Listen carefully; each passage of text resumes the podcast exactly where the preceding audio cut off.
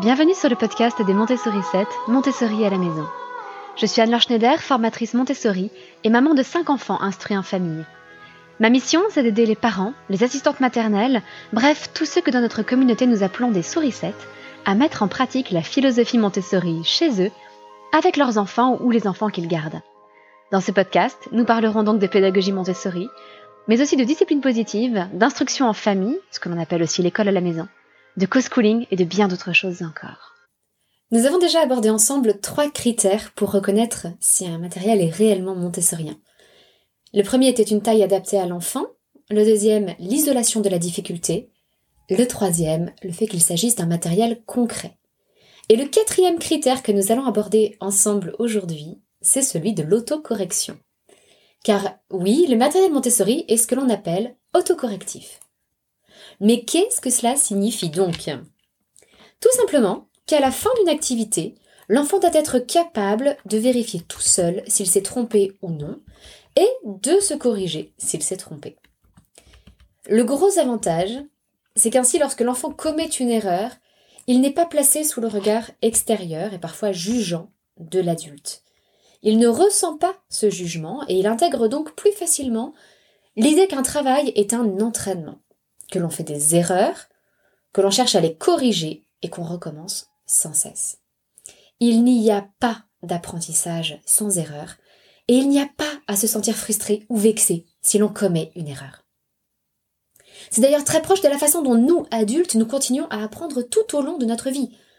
Nous apprenons quelque chose de nouveau, nous faisons des essais, nous commettons des erreurs, nous les corrigeons, et tout le cycle recommence. Je répète ainsi souvent à mes propres enfants que s'ils ne faisaient jamais d'erreur dans leurs apprentissages, cela voudrait dire qu'ils n'apprennent absolument rien. Le matériel doit être suffisamment stimulant pour eux, ce qui implique quelques erreurs en cours de route. Par ailleurs, Maria Montessori aimait beaucoup répéter que le monde actuel n'est pas celui que nos enfants rencontreront lorsqu'ils auront grandi. Quel intérêt donc de les préparer au monde actuel alors que celui-ci aura radicalement changé? Il est beaucoup plus intéressant, à mon sens, de les préparer à apprendre seuls tout au long de leur vie, à aimer apprendre et à ne pas avoir peur de l'échec. Car avec notre monde qui change à une vitesse incroyable, il y a fort à parier que même s'ils font des études dans un certain domaine, ils doivent changer deux, trois, quatre fois de métier et apprendre sans cesse de nouvelles choses. Alors autant développer chez eux ce goût de l'apprentissage. Pour moi, cette idée de l'autocorrection est un aspect fondamental de la pédagogie Montessori. Et il se manifeste de deux façons différentes à travers le matériel. Le premier cas, c'est celui d'une autocorrection physique, mécanique. Et il peut être illustré par les blocs de cylindres. Il s'agit de blocs comprenant chacun 10 cylindres, dont les dimensions varient.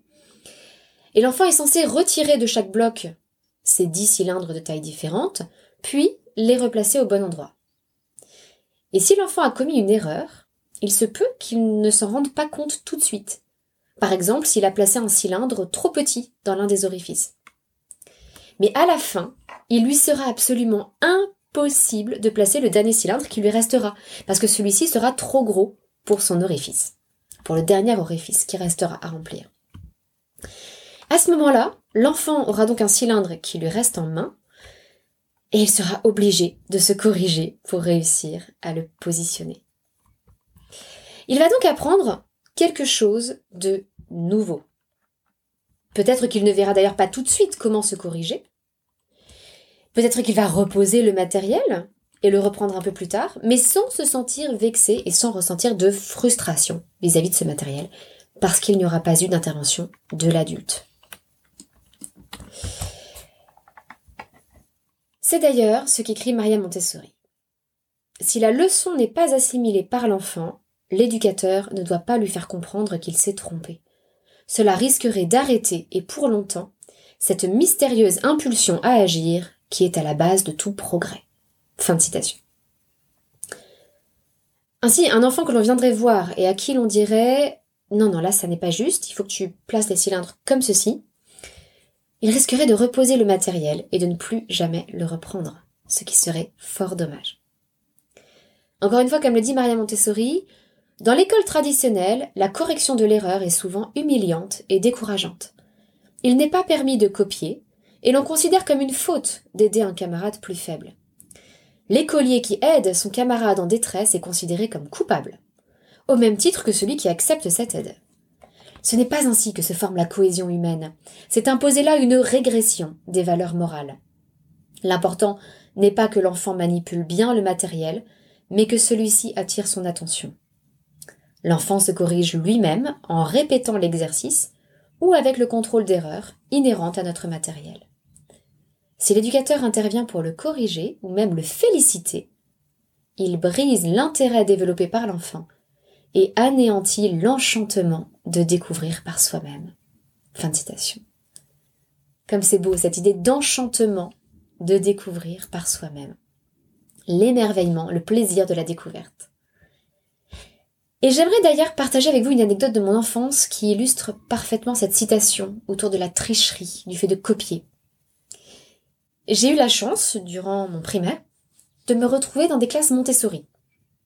Et je me souviens parfaitement euh, qu'un jour où je devais travailler sur les articles définis, à partir d'une petite fiche, je ne comprenais pas dans quel cas il fallait écrire le ou la, et dans quel cas il fallait écrire L.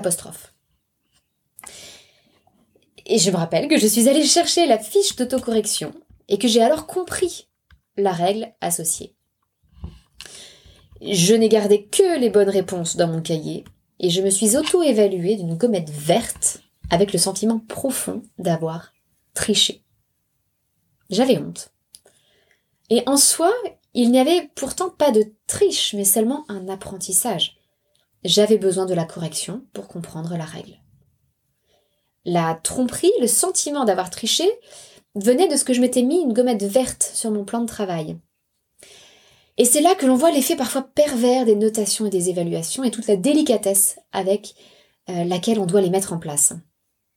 S'il n'y avait pas eu cette histoire de gommette, ou si on m'avait expliqué que les gommettes avaient simplement pour but de voir où j'en étais sans aucun jugement, je me serais tout simplement mis une gommette orange ou rouge et je n'aurais pas ressenti cette honte qui m'a marqué jusqu'à aujourd'hui encore. Mais entre autres, de par la pression familiale, l'idée de ne pas avoir que des gommettes vertes sur mon plan de travail me stressait, déjà à l'âge de 7 ans. Et c'est tout de même dommage d'en arriver là, alors que euh, j'étais simplement en train d'apprendre. Voilà donc le premier système d'autocorrection qui est physique ou mécanique.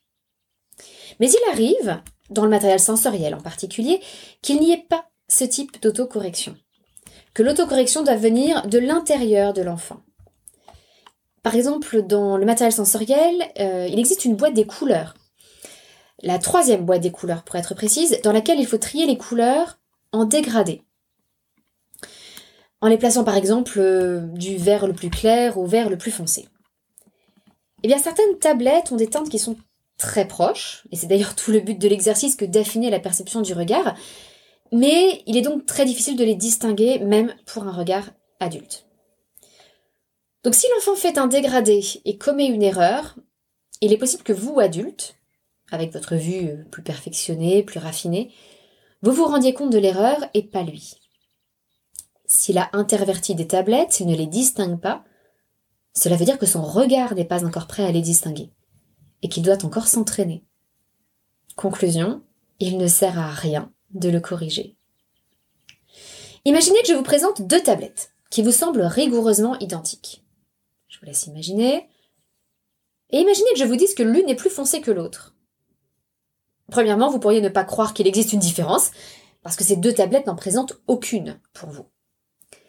Deuxièmement, vous pourriez vous demander, et à juste titre, si je n'essaie pas de vous tromper, si je n'essaie pas de vous persuader de quelque chose de faux. Et il est vrai que je pourrais aussi bien vous indiquer l'autre tablette et vous dire qu'elle est plus foncée. Cela créerait probablement une fausse impression dans votre esprit et vous risqueriez de voir effectivement une couleur plus foncée là où il n'y en a pas. C'est un fait, notre cerveau est facilement influençable. Avec un peu de force de persuasion, je pourrais ainsi vous faire croire tout et son contraire. Mais est-ce la crédulité que l'on cherche à encourager chez nos enfants? Non, il ne s'agit pas de jouer sur la persuasion, mais sur l'éducation. On cherche simplement à ce que l'enfant affine son regard, affine ses sens. Dans un cas comme celui-ci de la tablette des couleurs, l'autocorrection doit donc venir de lui-même. Et là encore, Maria Montessori le dit bien mieux que moi. Le contrôle matériel de l'erreur amène l'enfant à accompagner ses exercices d'un raisonnement. Son sens critique et son attention sont toujours plus tendus vers l'exactitude, avec un affinement qui lui permet de distinguer les différences les plus infimes. La conscience de l'enfant est ainsi préparée à contrôler ses erreurs, même quand ce ne sont plus des erreurs matérielles. Lorsque l'enfant sera prêt à distinguer toutes les couleurs et tous les degrés de ces couleurs, il les distinguera, ce ne sera pas un souci. Tout le matériel Montessori fonctionne donc de cette façon, en autocorrection. Et je vais vous donner un dernier exemple, celui des dictées muettes. Dans les dictées muettes, euh, l'enfant a des petites pochettes, souvent sur un thème phonétique, par exemple sur le son K qui s'écrit QU, avec des mots comme pique, comme dans le jeu de cartes, l'as de pique, 4, euh, masque, brique, etc.